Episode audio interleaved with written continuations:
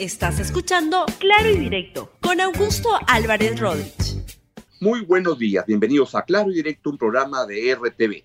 El día de hoy es un día particularmente importante, estamos viviendo momentos cruciales en la trayectoria de la democracia en el país y el, el tema, el programa del día de hoy se llama El golpe de Estado se está desinflando y les voy a explicar por qué. Primero, ¿por qué es un golpe de Estado? Y segundo, ¿por qué se está desinflando? Bien, vamos con el desarrollo del programa en un momento que, como les decía, es particularmente complejo, importante, porque en medio de la pandemia más grave que vive el país en su historia moderna, en medio de un colapso de su economía, se produce en el país un golpe de Estado, un complot orientado a un golpe de Estado por parte del el Congreso de la República o algunos partidos que están instalados en el Congreso de la República con el soporte de algunas fuerzas políticas más. Y esto tiene todas las características de lo que ocurrió antes, hace ya dos años, en el gobierno de Pedro Pablo Kuczynski. Cambian las caras, pero el método sigue siendo el mismo.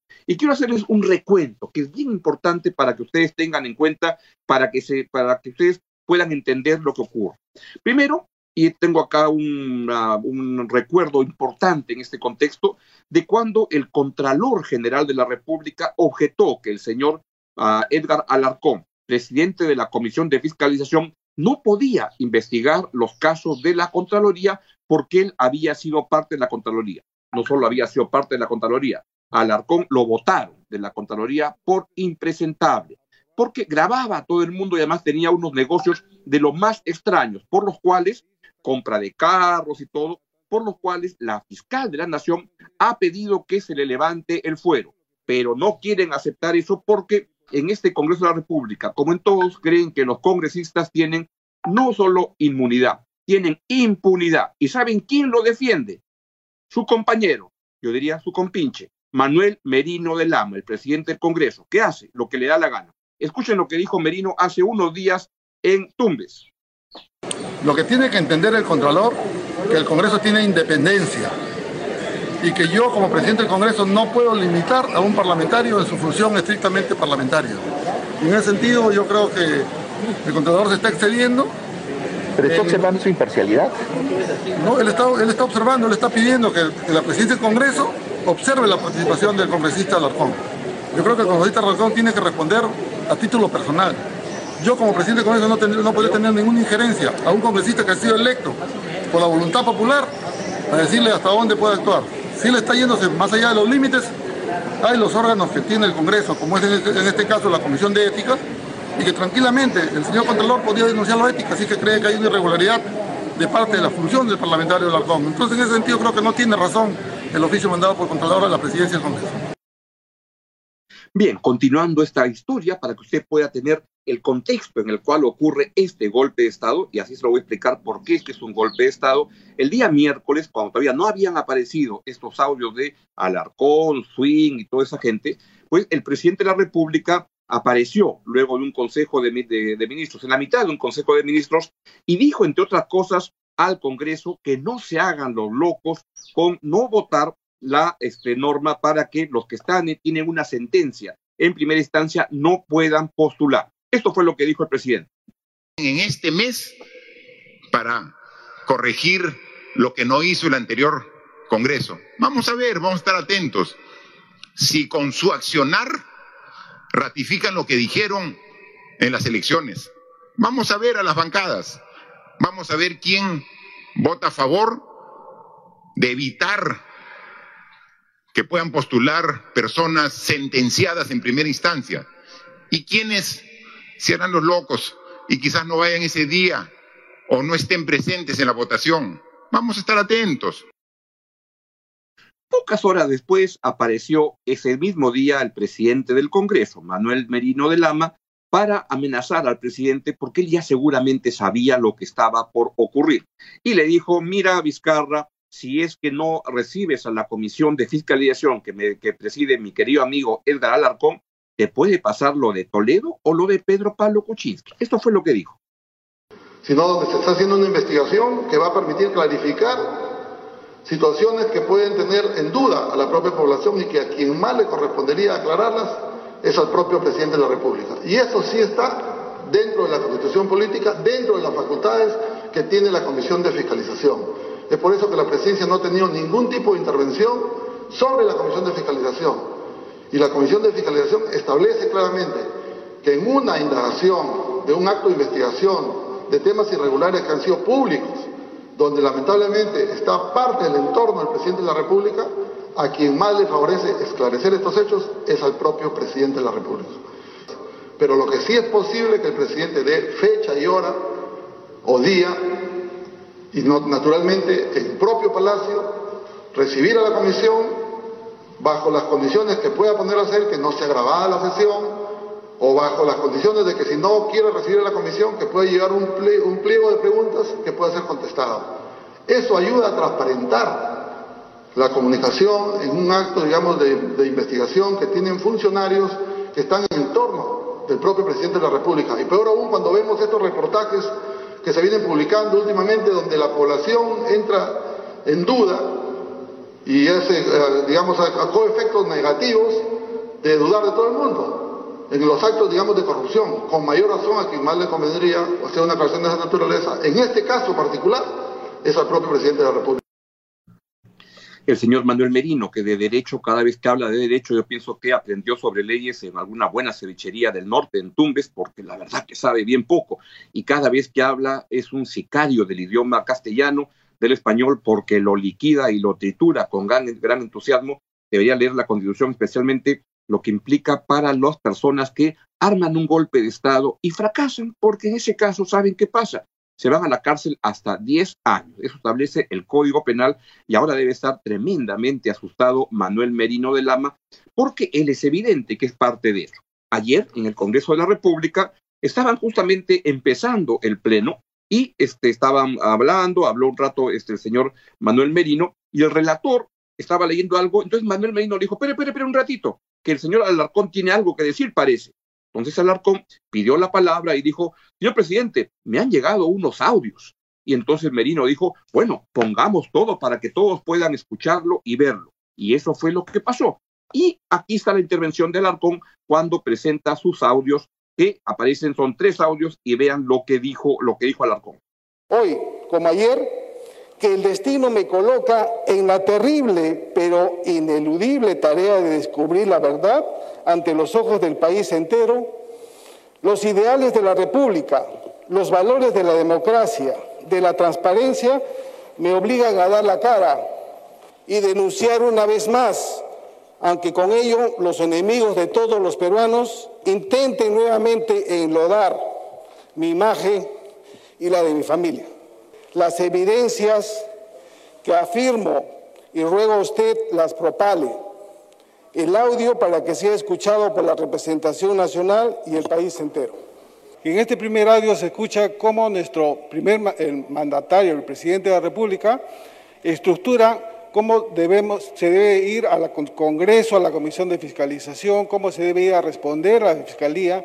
Le están diciendo, mientan, si a mí me ha yo lo he recibido a Swin tres veces, dice el presidente, no, eso, lo que hay en el sistema solamente son dos, una tú Karen, una tú Miriam. O sea, ¿cómo podemos permitir que nuestro presidente indique una estrategia, una estrategia ni siquiera de verdad, una estrategia de mentira? Entonces, y, por eso digo en mi, en mi, discurso inicial que estamos corroborando nuestra hipótesis que tenemos en el caso de investigación. Son tres audios, este, donde el tercero, donde hablan cuando, cuando, hablan tanto este, esta, esta la señora Karen, la secretaria del presidente de la República, o la que era secretaria del presidente de la República, este, con Richard Swing no es muy importante. En el primero están más bien este, hablando sobre cómo van a explicar el caso de, de Swing, y ahí sí hay cosas que deberían ser explicada, sin ninguna duda. Y el otro es una relación en la cual hablan el presidente de la República con su secretaria. La verdad a mí me parece calamitoso porque una secretaria se permite cuadrar y gritarlo al presidente de la República. hay cosas que deben ser investigadas, sin la menor duda. Y hay temas que puedan ser delitos vinculados a la obstrucción de la justicia. Pero eso debe verse el 29 de julio del año 2021. El Congreso puede este, investigar, lo que no puede es acusar al presidente durante su mandato. Presidente Martín Vizcarra apareció ayer en Palacio de Gobierno a las 7 de la noche y dio una respuesta donde no se refirió lamentablemente a los audios, pero dijo lo siguiente. Hoy, nuevamente, el país ha sido testigo de un vil intento de desestabilizar no solo al gobierno, sino a la institucionalidad y a la democracia por parte de un grupo con claros intereses subalternos. Utilizando las mismas prácticas montesinistas, han obtenido de manera ilícita una conversación privada, donde no hay nada ilegal. No voy a negar la conversación, pero fueron coordinaciones internas que se hacen en cualquier institución. La gran pregunta que debemos hacernos es, ¿cuáles son aquellas fuerzas que pudieron cruzar la seguridad de Palacio para grabar ilícitamente las conversaciones de un presidente de la República?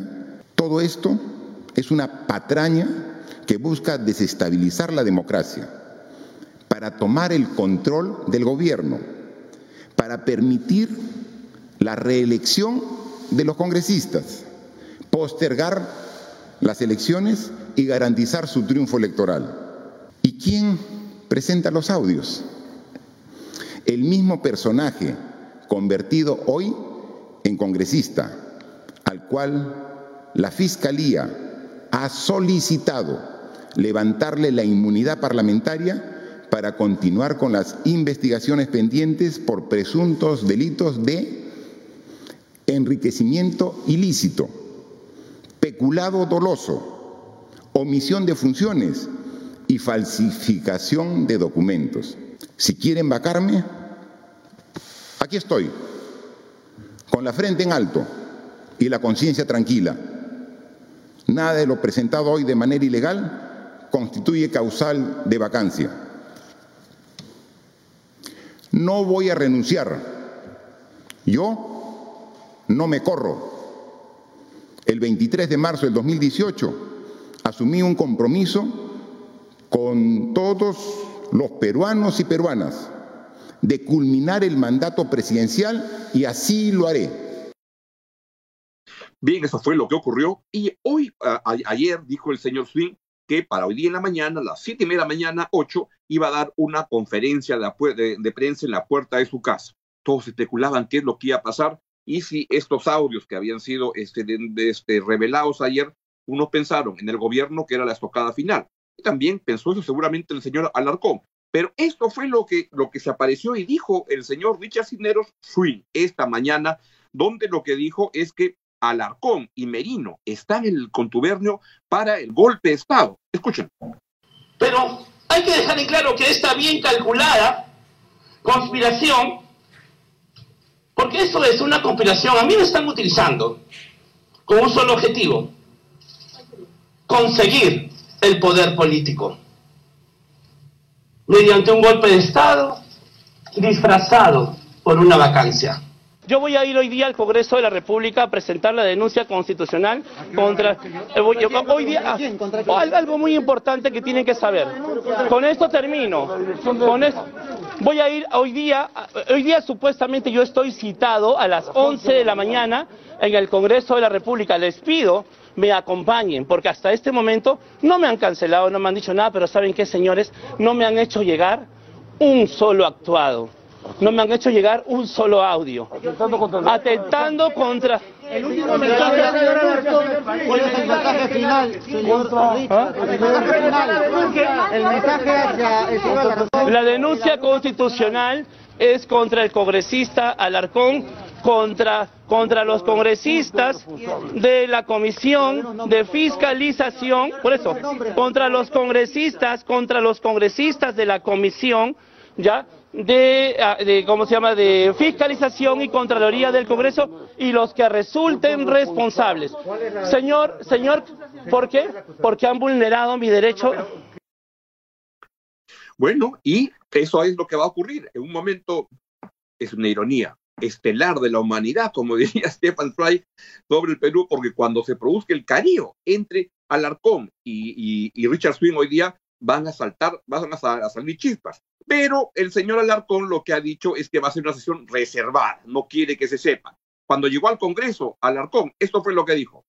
Su versión para, eh, eh, en principio, hacer que el señor Merino asuma la presidencia, ¿no? que es una, una cuestión muy grave. La verdad que no le voy a responder al señor Swing, el señor Swing está siendo investigado, pero niego categóricamente esos comentarios que son bastante risibles, la verdad. ¿Usted no, contactó a la señora Karen Roca para coordinar estas grabaciones? De ninguna manera. La señora Karen Roca ha asistido a la comisión cuando se le ha invitado, que ha sido dos veces, ah, son sesiones reservadas. Ayer hemos deslacrado incluso sus intervenciones en la sesión. ¿Usted cree que el presidente debe ser vacado? Si es que lo considera el Pleno del Congreso. ¿Pero usted qué cree? Congresista. Yo creo, que, yo creo que el tema amerita sí una, una vacancia. ¿Y congresista? ¿Pero por qué no llevó los audios a fiscalía? Es un propósito político para evitar la... Bueno, y Swing ha llegado al Congreso. ¿Y saben lo que dijo cuando llegó al Congreso? Dijo, yo le recomiendo al señor Alarcón que antes de empezar la sesión vaya a la farmacia y compre pastillas para la presión y el corazón, porque las va a necesitar. ¿Qué irá pasar? Vamos a ver. De verdad que algo malo ocurre con la democracia peruana cuando alguien como este Richard Swing o alguien como Alarcón son protagonistas de lo que está pasando. Y lo que está pasando es que a solo siete meses de la elección, ya no falta nada más, en medio de la peor pandemia de la historia moderna en el Perú y cuando la economía está colapsada, tenemos un Congreso lleno de monos con metralleta que ha lanzado un golpe de Estado vía un complot organizado por a algunas bancadas y que tienen a este señor como operador, un señor que ya ha demostrado que más que, que currículum tiene prontuario. Y hoy en día se están haciendo muy evidentes las cosas, tanto por las declaraciones de algunos, pero ahí están los dos socios que estaban este, trabajando juntos por este, esto que yo le llamo un golpe de Estado, y lo voy a explicar por qué. Y hay, además, mucha gente que está muy callada. Yo veo que en un momento tan importante para la democracia, los jefes de los partidos políticos, aquellos que aspiran a llegar al poder, algo tendrían que decir. Salvo Julio Guzmán del Partido Morado, el resto está muy calladito. En Acción Popular, por ejemplo, candidatos o precandidatos como Alfredo Barnechea, como este Johnny Lescano, algo tienen que decir sobre esto. Yo creo que es un momento para que hablen, ¿no? De todos los partidos, la verdad. Este complot se ha puesto en realidad en marcha hace ya varios meses y la puesta en escena del acto final comenzó a suceder el día de ayer, donde estaba el presidente del Congreso, Manuel Merino de Lama, quien este, se alucina con ser un Valentín Paniagua, con la gran diferencia que Paniagua era un demócrata y este señor uh, Merino no lo es. Él es un golpista, en complicidad con este señor Edgar Alarcón, que es igual de impresentable que Manuel Merino de Lama, que hace lo que le da la gana, lanzaron este golpe justo además en el día en que tenían que votar para que los sentenciados en primera instancia no puedan ser candidatos, algo que le incomoda a varios partidos. ¿Cuál es la pata de cabra de este intento de golpe? Al igual que en el caso de Pedro Pablo Kuczynski, cuando ahí era el fugiaprismo el, el, que tenía la autoría, ahora son unos audios grabados subrepticiamente al presidente Martín Vizcarra por su secretaria Karen Roca, que además confirma que el equipo interno íntimo del presidente es bien precario, bien penoso, la verdad. Algo que se le ha llamado la atención o se ha advertido hace varios tiempos. Pero hoy en día, esta Karen Roca es la Moisés Mamani de ahora. Y algunos pasajes de lo que se comenta en esos audios, la verdad que son muy penosos y hasta pueden ser delitos que deben ser investigados. Pero eso debe ser este, procesado a partir del 29 de julio del próximo año, cuando acabe el mandato del presidente de la República. No antes, que es lo que quieren algunos congresistas como Manuel Merino de Lama, que se alucina con ser un Valentín Paniagua, pero él solo es Manuel Merino de Lama, y lo que quieren es, creo yo, instalar a Merino en la presidencia del Congreso y prorrogar al amparo de la pandemia, y con eso, por dos años más, el Congreso y quedarse más tiempo ahí. Y hay algunas declaraciones que yo he visto en estos días que la verdad reflejan que hay apoyo en las varias bancadas para actuar en esa este, dirección. Vamos a ver qué pasa en la, mm, sesión del Congreso que va a empezar a las once y media de la mañana, que la vamos a, transmitir íntegra aquí en RTV. Pero yo creo que con lo que está pasando, el golpe se está superando, que el gobierno, el presidente Vizcarra, puede superar este intento de golpe que está en marcha, pero va a salir sin duda golpeado, quiñado y débil.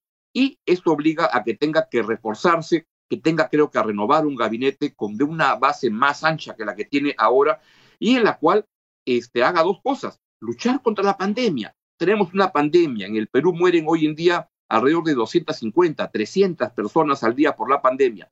Esa es la prioridad. Y también debería investigar y denunciar a los complotadores, entre ellos Manuel Merino de Lama y Edgar Alarcón. Tienen suerte estos señores que este, los tiempos han cambiado. Cuando los golpes fracasaban, como el golpe de los hermanos Gutiérrez hace ya más de un siglo, pues los hermanos Gutiérrez acabaron colgados en la catedral.